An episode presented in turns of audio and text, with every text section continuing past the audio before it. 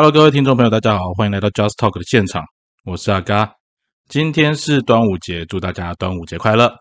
那在端午节这一天，你吃粽子了没？那吃粽子的时候会让你想到谁呢？没错，就是我们的屈原哦。所以阿嘎这一集呢，要跟大家聊的主题是屈原与粽子的产地。把你的粽子拿来，一边吃粽子，一边听阿嘎跟你聊这一集的内容。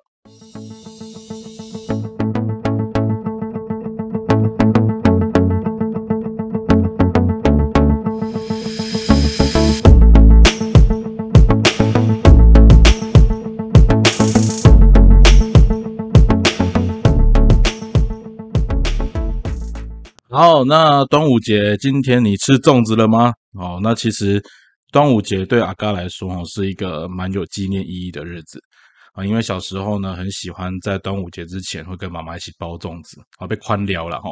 那阿嘎是台南人，所以我们吃的一定是南部粽，我们要站南北哈。可是我说实在的，南部粽用月桃叶包起来，然后雷比较煞哦，那种感觉吃起来的感觉，真的就是啊，就是阿嘎熟悉的味道好，那虽然说啊，阿嘎的老妈呢，她已经回天家一段时间了哈，所以每次到了端午节的时候，看到粽子，还是会对老妈有一种怀念的感觉啊。那现在讲到这边哈，其实大家对粽子不晓得你有什么样的印象哈？那还记得为什么我们在端午节要吃粽子吗？哦，那我相信跟阿嘎可能是同一辈的人哈，我们可能会听过一个人的故事，就是屈原哦，屈原这个人的故事。那这么多年来哈，我其实。最近也问一些身旁的朋友，啊，你还记得端午节的由来是什么吗？我大家可能稍微讲得出屈原呐，啊，屈原呢怎样呢？投江啊，投什么江？哎，大家已经没印象了。哦，那阿嘎这边想小小的简单帮他科普一下，屈原是投汨罗江死的。啊，汨罗江在哪里？是今天一个很有名的叫洞庭湖的附近。哦，那像其实像现在的小朋友，他可能对屈原啊、哦汨罗江啊，甚至是端午节这些东西，他都没有概念。那其实阿嘎小时候呢，屈原算是我少数非常喜欢的诗人之一哦。那我们都知道屈原他有一个别称就是爱国诗人嘛。那你说小朋友怎么会喜欢屈原呢？我跟你讲，小朋友根本就搞不懂什么叫爱国啊，因为很简单，对阿嘎来说哈，他是唯一一个。你看哦，小时候我们背唐诗宋词，有时候看汉赋，有时候元曲这些内容，对阿嘎来讲太复杂了。然后小时候我老爸会要我去背什么四书五经啊，开玩笑还有文言文呢，我的那文言文呢，对小朋友来讲实在太难了。但是屈原他给我一个很好的印象，就是在于说，第一，因为屈原的关系，所以我们有端午节，有端午节代表有放假，有放假那一天还可以吃粽子，所以屈原等于端午节等于放假等于粽子等于可以出去玩啊，送啊，这是简单来讲，小朋友的概念就是这么简单的哈。可是。随着年龄的增长，哦，每一次听屈原的故事都会有不同的领悟了。那就像阿嘎前面讲的嘛，最小的时候会觉得说啊，屈原是一个爱国诗人，但他等于游乐园，好，等于有一个很因为他，所以我们多放一天假。那到读书的时候呢，知道他是一个爱国诗人，然后因为屈原的《楚辞》哦，其实是中国文学一个很开创一个先河的一个前辈嘛，哈。那后来当我逐渐走到大学，那学了辅导的时候，毕竟。一个人自杀之后还能够对后世有这么大的影响，也是蛮重要的。所以那时候了解生命线跟一九九五的重要性，哦，就是大家还是要爱惜生命的哈。最重要的一件事情是留得青山在，不怕没柴烧。人活着才有希望，死了什么都看不到。哦，所以没有什么事情看不开哈。当然人都难免会有低潮，可是有低潮的时候呢，你还是可以哦，有一些身边的求助的方式。所以阿嘎这边跟大家讲。哦，区有很多精神值得效法，但是自杀这件事情千万不要学哈，还是要官商提提醒一下。那出来社会混了之后呢，就是在看了一次屈原的故事哈，突然就明白，其实屈原那时候所处的环境哈，跟他所遇到的困难，和我们现在的国家社会或者是企业经营，其实还有蛮多相符或者值得我们去思考的地方。那所以阿嘎今天呢，就要来跟大家聊聊看屈原和粽子的产地。那其实我知道啦，粽子的产地不见得是在当时的楚国啦，哦，它有非常多的地方。那我简单来讲，就是从，因为毕竟这个习俗是从那边传出来的嘛。那我们就来聊聊屈原当时他跟他的国家所发生的一些事情。这里面有一些东西，其实阿嘎觉得，在我看了很多企业的例子，或者是我们现在社会的例子之后，有蛮多地方其实还蛮值得我们来去做一个对照的哈。那首先呢，我们就先来聊一下屈原的出生背景啦。那不晓得大家还记不记得屈原是什么时候的人？哦，那我们接下来呢会用一点点小小的时间来帮大家分享一下屈原呢，他是周代战国时期的楚国人。我再讲一次哦，屈原是周代战国时期的楚国人。为什么要重复一次？因为我跟你讲，现在很多小朋友应该已经不知道刚刚讲那一串到底是啥小了哈。简单来讲哈，周代是中国古代的一个朝代，那它是很早很早之前封建时期的一个朝代。可是很有趣哦。它却是中国历史上，如果你把它的后面西周跟东周加起来八百多年，反而是中国延续最久的一个朝代。那周代呢，它有一个很有名的创始者，叫做周武王。啊，武王伐纣的故事啊，一样可能跟阿嘎同一个年代的人就知道。那后来经历了一个大家很有名，可能大家都听过的故事，叫做周幽王烽火戏诸侯啊，烽火戏诸侯的故事。那为了要谁？为了要赢得他的爱妻褒姒。哦，褒姒一笑，因为褒姒不太爱笑，可是看到那个诸侯啊，因为那个烽火台的关系，哈，大家急急慌慌跑过来，他觉得啊，他说喝酒，哦，所以宠爱褒姒，他的今天褒姒，哈，那引起犬戎的入侵，导致整个国都被毁。那后来呢，他的儿子周平王就迁都，哦，迁都到洛邑，就从西边迁到东边嘛，所以呢，西周就变成东周，哦，所以他有一个简单的背景故事啊。不过，在阿嘎之前看二零一二年，帮大家科普一下。二零一二年的时候，大家提出几个问题，就是说，其实，在周幽王那个时代啊，他们那时候好像没有烽火台这样子的概念。然后，最重要的事情是，透过一些当时清华大学、北京的清华大学哦，它的一些资料显示哦，当时应该是周幽王主动去打申军哦，就是那个他老婆的娘家了哦，但是去打他老婆娘家。结果呢，就是外戚那边呢结合犬戎，把周幽王打爆。哦，简单讲，是他打输人家了。那打输的话，你话语权就不在手上了嘛，所以就别人任凭别人怎么说啊。啊，这时候你也知道嘛，你把大老婆的娘家打爆不成，就换你被打爆的时候，那结果就怎样？结果就是你被人家指指点点说闲话嘛。那小老婆就自然而然不用讲，一定是被妖魔化的。哦，那中国其实有太多所谓红颜祸水，这些其实都只是为了为政者去找理由啦。那我们前面提到哈。那个周平王他迁都啊，从西边移到东边，变成东周。那东周开始之后，你会发现一件很重要的事情哦，只要核心政权产生变化，那周围的诸侯哦，或者是地方有势力的人都会抬头啊，这是历久不衰的道理哈。每一个朝代你都会看到这样类似的情形。那那时候呢，从西周移到东周，就开启了春秋战国时代。这个词大家可能就开始慢慢熟悉了。那春秋大家可能比较熟悉的春秋五霸，那战国嘞是战国七雄。春秋五霸呢，有人说是齐晋秦宋楚啦，那也有人说齐晋楚吴越。但不管怎么样呢，大家可能比较熟悉的就是孔子、孟子和老子啊，这是比较有有名的代表。那战国七雄呢？以前大家刚那个年代，大家都要背了。那对我来讲呢，他就是从韩赵魏三家分晋之后的年代开始算起，就是秦齐楚燕韩赵魏。啊，那个顺序就是大家每个人有自己不同顺口溜。那这里面都有一个国家叫什么？楚国。哎，没错。所以呢，阿嘎说了嘛，屈原他是周代战国时期的楚国人。哦，所以各位同学、各位听众朋友，就是帮大家复习一下他的时代背景是这样。那接下来呢，要跟大家讲一个更有趣的地方，就是屈原。哦，屈原其实他的姓不是姓屈，他是姓芈，是《芈月传》那个芈。那这个地方跟楚国的国君其实同姓。哦，所以其实屈原他本身跟楚国的国君他们是算远亲呐。那大家知道封建时期是靠血缘去做串联的哈。那屈原大家比较有名的，他就是他是从三闾大夫开始做起，很像是一个史官或者是祭祀官的角色。那做到左徒，那左徒呢，他就是仅次于宰相，很像现在的总统府秘书长兼外交部长。哦，所以他会跟那个楚国的国君去讨论一些政策啊，哦，会有外交的事宜啊，接待外国的使臣。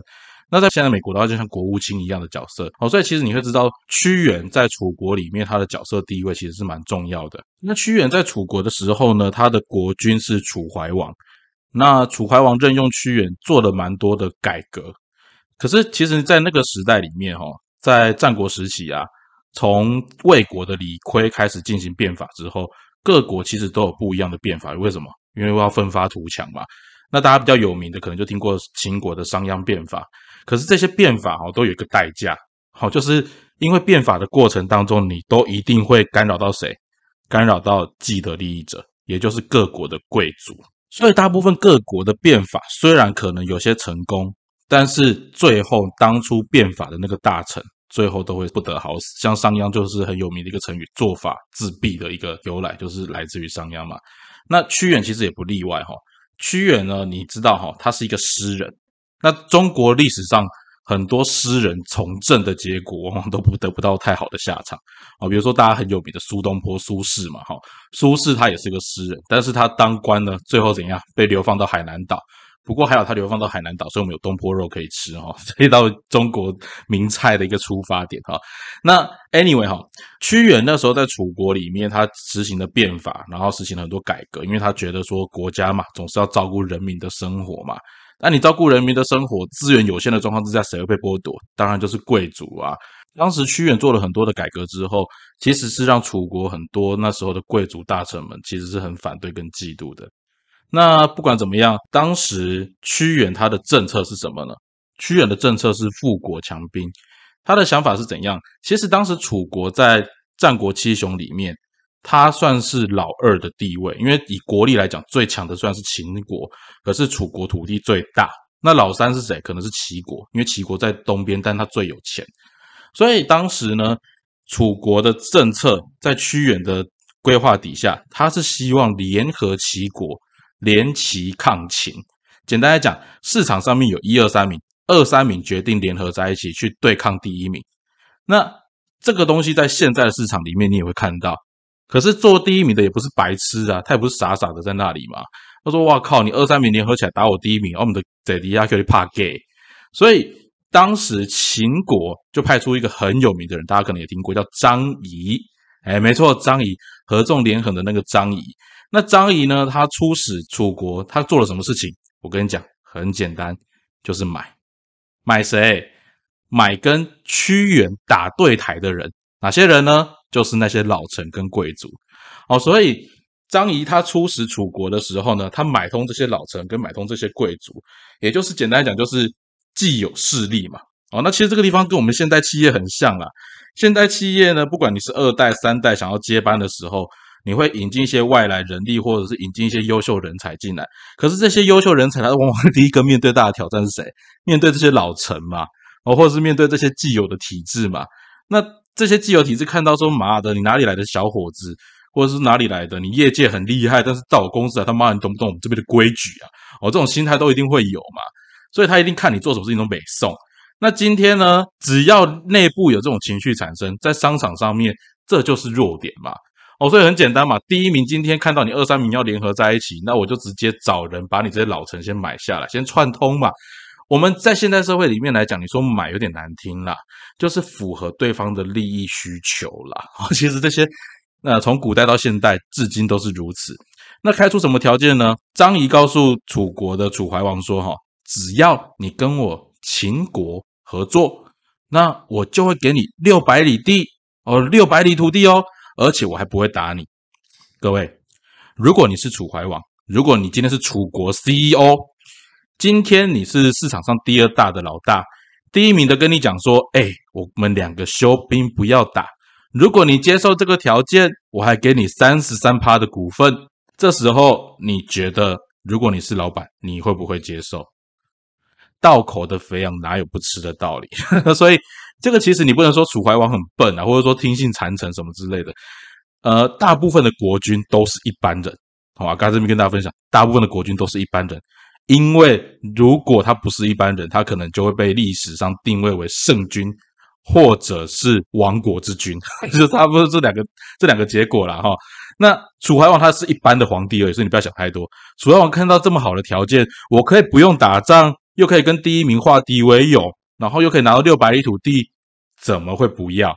哦，怎么会不要？可是你要把角度切换一下，到屈原这边的角色，屈原是主张什么？我二三名联合起来打第一名的啊？为什么他这样联合起来？因为他知道第一名一旦把你第二名给杠掉，那接下来市场上面就会逐渐被蚕吞金石哦，蚕吞金石。因为这个世界上很简单，当你被消灭了，你就没有话语权。一吞二是容易的，但是一要同时吞下二三是很难的。所以如果二三不一起联合在一起对抗一，那结果就是迈向灭亡。哦，当然啦，以当时的局势来讲，所有的国君或者是你说现在的 CEO，大家都会追逐什么？追逐最小的成本换取最大的利益。当下你能看到的最小成本换取当下你看到的最大利益。阿嘎在第二句话加上当下，为什么？因为我们在历史后来你会发现，当下的最大利益不见得是最大利益，当下的最小成本也不见得是最小成本，可能那个最大利益反而是你未来最大成本的开始。但是历史没有走回头路啦。那我觉得这也是现代 CEO 在思考的过程当中，你很常遇到的挑战。哦，我要省成本嘛，但是省成本换取最大的利益，能够赚钱我就尽量赚啊。但你有没有想过，那笔钱你赚进来，你吃得下去吗？你吞得下去吗？哦，所以我们把镜头拉回到楚怀王面前哦。楚怀王看到秦国开出这么优渥的条件，当然我就直接先拿土地了，因为这个地方你从一个国君的角度去算，这对我国家讲当然是保存最多实力的方法嘛。结果呢，楚怀王就派人跟张仪哈回到秦国去拿地盘。屈原看到这里呢，心都冷一半了，但是他也没办法多说什么。你的国君就已经做这样的决定了哦，已经做这样的决定了，所以他就只能摸摸鼻子就吞了嘛。结果经典款就来了，各位，楚国派使臣呢。跟张仪到了秦国之后，张仪就说：“啊，我心 table 松快，将近快三个月都不接见那个楚国的使臣。那楚怀王呢？这边五条孔空阿力来嘛，他想说啊，是不是因为我跟齐国断不干净？好，分手之后可能让你觉得藕断丝连，我担心你会觉得我还有其他的想法，所以就怎样派人去大骂齐军，你知道吗？就是。”我怕我跟前女友分不干净，所以我就是直接在网络上发一篇 po 文，说：“哦，你好烂，你好烂，你好 ugly，you are so bad bad。”哦，这种东西直接发在上面。干，你觉得齐王看到是怎样？希望看到多人马是北宋啊！哦，所以当初什么屈原来谈的什么合纵之盟，杀小杜杀小的，他全部说算了，我不跟你好了，就跟你彻底决裂。张仪确定决裂之后，这时候就跟楚国说：“啊，这边有六里的土地，我一直放在这里呀，你为什么不拿？”哎，六百里变六里，六百里变六里，谁吃亏？楚国吃亏啊！可是这时候你跟齐国之间的关系已经怕怕起啊，你这其实再挽回来得及吗？当然来不及嘛。所以呢，楚国也没送啊，所以他就两次号召军队去打秦国。重点是不打还好，两次打仗，两次都被秦国打败，并且丧失了将近八万的军队。然后甚至好多的将领被秦国给俘虏走，还失去了大片的土地。而这时候楚怀王才稍微醒悟过来，然后想说：“哦，干，黑石人咋咋听屈原的喝啊？”哦，所以又找了把屈原给找回来。那找屈原回来干嘛？让他出使齐国，重修楚齐之间的合作联盟。那我们镜头再换到另外一边哈，市场第一名就是。秦国大公司，他看到说：“哎，楚军被我打败了。”他也不是傻在那里，人家当第一名不是没道理的啦。他也怕你什么？他也怕你被我打爆了之后，你跑去跟第三名重新建交嘛？哦，所以他怕齐国跟楚国又重新复交，所以这时候又提出了什么？他要退还他占领土地的一半，然后跟你说：“啊，我们不打了，啊，我一半土地还你，啊，我们持续保持友好关系，你觉得好不好啊？”我跟你讲哈，一个国家会衰败哈，会当第二名、第三名不是没道理的。这时候呢，楚怀王虽然还是很讨厌张仪哦，因为毕竟你耍我嘛，从六百里变六里嘛，他就说啊，如果今天你不把张仪的人头拿来给我，我才不接受你这样的条件。你觉得是真的吗？跟你讲，半真半假啦。对于楚怀王来讲，干，你要退还我一半的土地，我当然要啊，只是当中心中那口怨气还是怎样，还是要吐出来嘛。那原本呢，秦国听到这样的条件，秦王本身原本是不愿意的。但是张仪呢，这时候就看到高等说客 Super Lobby 的价值在哪里。张仪却说：“如果我一个人去，可以拿到一半以上的土地，抵得上这么大的条件，我愿意去。”那我跟你讲，贿赂这件事情哦，你有一就有二啊，有二就有三，无三不成理。而且管道之前都打通了，所以张仪他到楚地之后呢？一样故技重施，买通了谁？买通了跟屈原不同派的那一群人，也就是传统的贵族派。然后买通了之后呢，就在楚怀王面前又讲了一番花言巧语，然后让楚怀王就觉得啊，好啦，没关系啦。而且重点是这一次张仪来的时候，还跟那个楚怀王开了一个条件，开什么条件？我这边送公主来跟你联姻哦。我跟你讲，人之所以能够被买通，是有他的道理的，因为他就是脑波弱。啊，脑波弱的人呢，你就不要想说大头能够管好他的小头。啊，这个时候有婚姻关系嘛？有这样子一个婚姻的邀约，我当然要去啊！你不只还我土地，还愿意跟我结为亲家啊！这么好的条件，我怎么不要？哦，那所以 OK 嘛，没问题。所以张仪来了，又平平安安回去，还带了什么？还带了一段秦楚之间的婚姻合约回去。啊，等到屈原回来的时候，我跟你讲，屈原被考伯把塞，他就说靠呗啊！我去齐国谈这么多条件，结果你在我背地里。你又跟秦国讨来暗皮啊？这样子的话，我跟齐国讲的条件，你觉得齐王知道之后会怎么看我们之间在谈这件事情的关系？那楚怀王听到这边才突然想过来，好像也是有道理。但是问题要追张仪已经来不及，所以楚国对齐国又失去了一次信用。好，刚刚讲到这边哈，你先想到一件事情哦，所有的 CEO 会败哈，或者是所谓的那个富二代啊、第三代啊哈，你没有经历过创业的痛苦。你只会看到一堆资源在你手上，但是当资源在你手上的时候，其实你不知道它怎么得来的，所以相对之下，你要管好它也不容易。哦，你会看到的是，我要赶快有表现，我要赶快展现我的能力，展现我可以对爸爸好，对上一代的一个条件的一个展现，我可以有这样的条件接下你们的大企业，但实质上你可能做的东西是更多的失去，因为你的眼光不够宽广。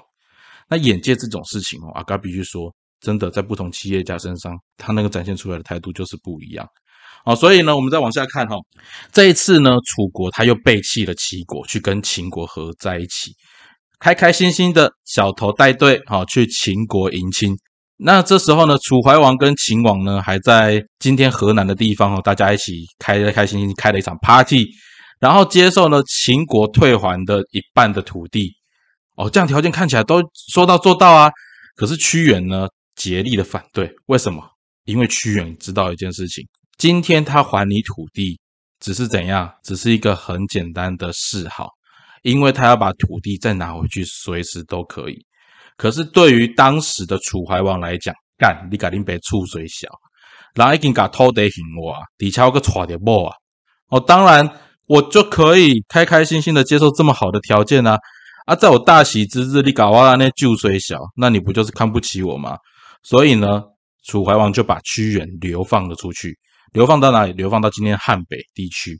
哦，汉北大概就是今天汉水上游的地方了哈。那这时候呢，屈原第一次被流放，就发生了一个很关键的事情。在这里你会发现哈，屈原曾经可以当到将近总统府秘书长啊，这种这么高的官位，可是为什么在这件事情上面他会被流放出去？因为你讲话，你不是讲老板爱听的话。这件事情哈，阿嘎觉得是所有企业界在经营过程里面，你是身为策略或者是幕僚当中都会遇到的难题。会广纳谏言的老板，我坦白讲，真的太少了。老板都喜欢听好听话，那下属在讲话的过程当中，你就有你的说话的艺术要能够表达。但是阿嘎不否认啊，很多公司哈，你要光是想那些说话的艺术去表达清楚。其实真的非常的难哦，非常的难，因为你讲好听话，他讲的不是实话，但是你要讲好听话，你才会上位啊。你讲的不好听的话，老板直接对你觉得立竿林被注水小，为什么？因为提出未来的恐惧，这些东西都是看不到的。那人的逻辑思考里面倾向往哪里想？倾向往好处去发展。哎，你不要想说讲危险的东西，人会特别去注意哦。一样，今天两个情境放到人的面前的时候。这件事情做 A 会有好结果，做 B 会有坏的结果。人会觉得自己会 alarm，会注意到 B 的坏结果是什么，可是人倾向 A 会发生，这是一个很现实的心理学状态。所以为什么老板永远喜欢听好听话？老板也就说啊，你不要这么马屁啦。之前刚讲过嘛，马屁文化。但马屁会有用，因为它符合人心的期待。那之后的结果呢？的确，屈原被流放了之后，楚怀王在。大概是楚怀王二十六年的时候，那时候齐韩魏三国攻楚，哦，攻打楚国的原因是说，你楚国就是背弃我们当时合纵的合约嘛，大家讲好要一起对抗秦国，结果你不要啊，然后这时候楚国被打了，他找谁？找他的老亲家秦国求救，然后所以他就把他的太子送到秦国当人质，哦，送到秦国当人质，但是但是但是但是问题就来了。楚国的太子在去秦国当人质的第二年，他就把他当地的秦国大夫杀死，逃回楚国。接下来啊，哈，我们家去拎下这邻居，结果把林雷的看守的守卫给杀死。绕跑回来的时候，秦国会怎样？秦国当然不爽啊，所以就跟三个要打的齐、韩、魏三国一起怎样？一起攻楚，啊，把楚国打爆，灭楚军两万，然后又把楚国的重点将军杀死了一大堆。那这时候楚怀王就想到说啊，齐楚联盟真的很重要啊。我们就是因为你看哦，我第二名就是因为打不赢你第一名，所以我那时候才需要跟第三名联合嘛。因为我只要二对一，我打你，我一定打不过的啊。这时候就想起。跟齐国之间的联盟的重要性，所以那时候呢，楚怀王又派了太子去齐国当人质，然后求齐国跟楚国一起联盟起来抗秦。这件事情呢，后来其实没有下文。那秦国呢，不断的打楚国，把楚国连下八城。那最后呢，秦王邀请楚王在哪里？在武关这个地方相会，大家来谈和解。反正你已经被我打爆了，那大家就来谈和嘛。那要谈和这件事情呢？那时候屈原已经又被流放回来了，因为大家知道嘛，哦，楚怀王发现干屈原的政策是对的，所以把屈原找回来。那屈原找回来，知道这个情形，他跟楚怀王说怎样？楚王，你千万不要去啊！他说了一句很经典的话：“秦虎狼之国不可信，不如无形。”哦，秦朝这种像虎像狼一样的国家，哈，还恭维百姓的啦。你去呀，你挺温系耶！剧院讲的这么白，那这时候阿嘎就要讲一个很重要的事情了：国之将亡，必有妖孽；企业将会灭亡，必定内有奸臣。好，这个地方就是你想想看啊，当时的楚怀王，阿嘎前面讲了嘛，楚怀王他内部有人跟屈原就是不对盘，那不对盘的人呢，就会跟外面的势力结合在一起。哪些势力呢？比如说像楚怀王，他有一个小儿子叫做子兰。哦，而子兰呢，他就是跟秦王已经讲好了嘛，但是呢，他想说，靠，你屈原跟登来搞我拉，万一秦王对我北宋被安诺，所以呢，他就跟他老爸哦怀王说啊，爸，放心啦，秦国跟咱们是亲家，你去绝对没问题啦哈。结果呢，怀王一到武关，就立刻被秦军扣留，被抓到咸阳去，就是秦国的国都，要求他割地赔款。那这时候尴尬的事情就来了，楚国内部就发生什么事情？国之不可一日无君嘛，所以呢，你还记不记得前面阿嘎有讲过一个跑到齐国去当人质的太子回来，变成了楚襄王，然后呢，那个时候邀请他爸爸哦，尽量去跟秦国见面的那个公子子兰呢，就变成了宰相。那你要想到一件很关键的事情哦，儿子已经当上国王了，小儿子也当上宰相了，他们会希望他的爸爸回来吗？答案是绝对不会。哦，绝对不会。可是这种话你不能讲那么白啦，所以我只能说，我要在国家大义面前形成什么？形成说我坚决抗秦，所以我不愿意割让土地。爸，你就委屈一点点，早晚有一天我会接你回来的。但是熟悉历史的朋友，大家都知道这种事情在中国历史发生太多次了，尤其最有名的是南宋时期，还记得吗？南宋派着谁？派了岳飞，都已经打到北边，快把二圣给找回来了。这时候。南宋的皇帝叫岳飞怎样？卖爬跟等来，你搞我老白从我阿兄家等来，我就被冲杀回。哦，所以你要记得一件事啦，只要当了皇位，只要当了掌权的时候，父子情谊、兄弟情谊全部都变成大家都不宜。哦，皇权只能有一个人哦。后来，因为秦国要求说你要把土地给我啊，你不给，那我就只好怎样？就只好发兵攻楚，哦，又把楚军呢砍了大概五万人呐，啊，就拿了十六座城池。后来导致一个问题哈，就是我们刚刚前面说的楚襄王呢，他即位三年之后，他老爸楚怀王就死在秦国啊，那秦国呢就把他尸体送回楚国去安葬。这时候其实楚国人民对秦国已经准备送了哈。但是那无奈嘛，你国家打不赢啊，所以没办法。后来发生了一个很关键的事情哦，就是秦国去打赵国，那灭了二十六万人哦，对秦国来讲是非常大的振奋。那时候呢，秦国就写了一封信去给楚国说：“你呀，你这个楚国啊，你之前背叛了我，我们两家是亲家呢。哦，啊，现在我已经把赵国灭了二十六万人，接下来我就要准备打你了。”好，希望你把你的士兵准备好，我们好好痛痛快快的来打一仗。这件事情呢，让当时的国王楚襄王感到很忧虑，所以就怎样？当有国家遇到面临外侮的时候，通常就两条路：主战、组合，就开始爆发了。哦，但是很抱歉，楚襄王那个时候没有孔明，他的态度也不像是当时的孙权。更重要的是，他们有一张桌子可以让他砍。哦，所以楚襄王他想要干嘛？他想要谈和啦。哦。就是讲说啊，跟秦国讲和解啊，他给卖趴卖趴。可是啊，刚前面讲到哈，在楚怀王死后，其实楚国的人民对秦国是非常的美颂的。那当时呢，身为楚国的大臣屈原，更不可能接受这样子的条件。那屈原这个人哈，我就说实在的，职场上这样子的人，你可能看很多，讲话就是直来直往。所以他那时候讲说，国家都已经发生这么严重的事情了，过去的前前车之鉴，你难道你看不到吗？所以他就写了一封信哦，就是怪说谁，就说之前啊，现在的宰相先王的小儿子子兰呢，就不应该劝怀王入秦呢，哦，导致怀王客死他乡，然后呢，又要求哈楚襄王，就现在的国王，你不应该向秦国屈膝投降，因为为什么？一旦你跟他求和，你有看过？你送肉给狼，那只大野狼会停下来，因为吃了那口肉就开开心心的离开吗？不会，它绝对会继续吃下去。这就是阿嘎前面讲的，当你在市场上面你是第二名、第三名的时候，你跟第一名一直不断的求饶、求和，你只会让他怎样予取予求嘛？好，所以他把这些内容写出来。可是我跟你讲，国王都喜欢听什么？听好听话。就跟你老板喜欢人家拍马屁，虽然嘴巴都说我不会，我不要，但是一旦你讲到了他做了什么错误的决策，even 那个是具体的事实，老板也会不开心，哦，老板也会不开心。所以呢，这时候既得利益者就是过去那些贵族，就跟楚襄王说啊，你看这个屈原啊，有个橄榄注水小啊，这种人哦，赶快让他离开了。不然到时候我们真的跟秦国打起来，我们哪有能力去跟人家对抗啊？各位，在当时的时代背景脉络底下讲这些话，老板是会接受的。为什么？因为这些话完全讲中老板的需要。各位，你听到这里，你发现屈原的问题了没有？还没错。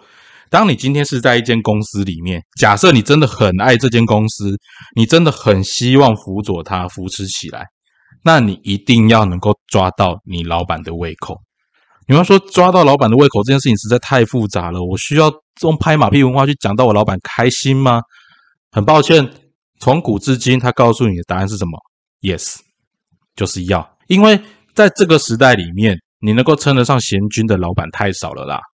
哦，称得上贤君的老板太少了，能够自我要求的老板也太少了，能够争得出分辨得出来，能够不因小利放弃大利的老板太少了。哦，屈原的故事就已经很明白的告诉你，当你今天你要跟你老板沟通的时候，你要向上管理的时候，你必定要知道老板喜欢听什么话，不然就是怎样，不然就是当下不说话。可是我不否认啊，其实大家听到目前为止，你会知道楚国的灭亡跟他皇室之间的远界是有关系的。但他眼界不够宽广，他能看到的东西就是这么少，那他的代代相传下来的视野就是不够宽广嘛。那一样。这一次呢，楚国又要把屈原给贬出去，这是贬得更远，贬到哪里去？贬到江南一带。好，贬到江南一带。所以那时候屈原贬被贬到江南之后呢，就写了些什么？写了“举世皆浊我独清，众人皆醉我独醒”。大家会觉得他好像是高风亮节，一副超然独立于世外的感觉。没错，这是屈原看得到的，但是他做不到。他做不到是因为什么？也是因为他的个性使然。屈原的个性里面，他告诉你一件事情：我不愿意同流合污，我不愿意随波逐流。所以，当他不愿意同流合污，不愿意随波逐流，他选择的是什么？他选择的是，他就是被放逐，然后看着自己的国家被秦国攻破了国都，甚至要迁都哦，一样跟那个当时的东周一样，迁都到东边。最后，最后，最后，在整个绝望的心情之下，五月五号。在汨罗江边投江自尽，哦，投江自尽。阿开跟大家分享屈原的故事到这边，你有没有发现一件很有趣的事情？其实，在企业经营或者是你看待一个国家的时候，往往在当时的时代背景之下，屈原所做的事情，我们现在说他是爱国诗人，可是，在当代社会里面，它代表的只是不同的政治立场；而在公司组织里面，它代表的只是不同的经营策略跟不同的发展方向。谁能够证明你是对的？没有人。谁能够证明你是错的？也没有人。但是，当你希望你的政策或者是你的想法要能够被接受的时候，你必须要面对人民，你必须要面对你的老板，你必须让他们想要听你说话之后，你所提出的谏言才有可能会被接纳。否则，你就会像屈原一样，就算你看到了，但是你最后也却只能束手无策，看着国家，看着你的公司一步一步走向衰亡，一步一步走向毁灭。哦，那这些事情其实，在一个国家的政权建立之后，或者在一间公司稳定之后，要交棒给二代、三代之后，这些情形往往都容易发生。那该在这里面也要提到另外一个角色，叫做过去的那些贵族。那这些贵族在现代公司里面就很像是那些开疆辟土的老臣。那刚其实看到说，不管是二代或三代在接班的过程里面，老陈的角色真的蛮重要的。我知道很多老陈都是想说，为了公司的经营，想说当时我们一起努力打拼起来的公司，我们希望它会持续的经营的更好。可是你永远都要记得一件事情，你的时代跟他们现在这个时代所面临的状况不一样。那老陈真的都有与时俱进吗？我相信大家可能都有心有余而力不足。而且老陈应该去思考到一件事：当我成为老陈的时候，如果公司里面还没有我值得信赖、可以接班的下一代，那这反映其实我当时在公司为人才上面的规划就是不足的。那既然我已经有这么多的缺点铺露在前面，不管我有多少的显赫的功绩，那该给下一代的去发挥的空间，我们其实就应该自己让出来。否则你会发现，像楚国的例子，像屈原的例子，他们最后都是死在谁？其实都是死在自己的手上。一家企业在经营的过程里面，你喜欢听好话的老板，大家都是；但是你的眼界不够高，这也是大家都知道的事。那这里面谁能够捉弄？就是为了取得利益，在这过程当中，只要你内部有这样子的空间。别人随随便便都可以取而代之，随随便便都可以趁隙而入。而在市场上面，当你做不了第一名，你要靠第二名、第三名活下去的时候，除非你有办法发挥其他的集体效力，否则永远就只能等着被毁灭。这件事情亘古不变。那阿嘎透过屈原的例子来跟大家分享，我在这几年重新看屈原例子的一个感受，跟大家做这样的一个内容的分享。那不晓得你对屈原的故事，或者是说整个楚国灭亡的过程里面，你有没有新的想法或者不一样的一种观点？都欢迎你跟阿嘎分享。那最重要的这件事情哦，那个端午节霸掌当假修追。那欢迎你对阿嘎的内容有任何建议，或者你喜欢的话，也可以分享给你身旁的朋友。想要听阿嘎聊些什么样的内容，欢迎在下面留言给我。那我们就下次再见喽，拜拜。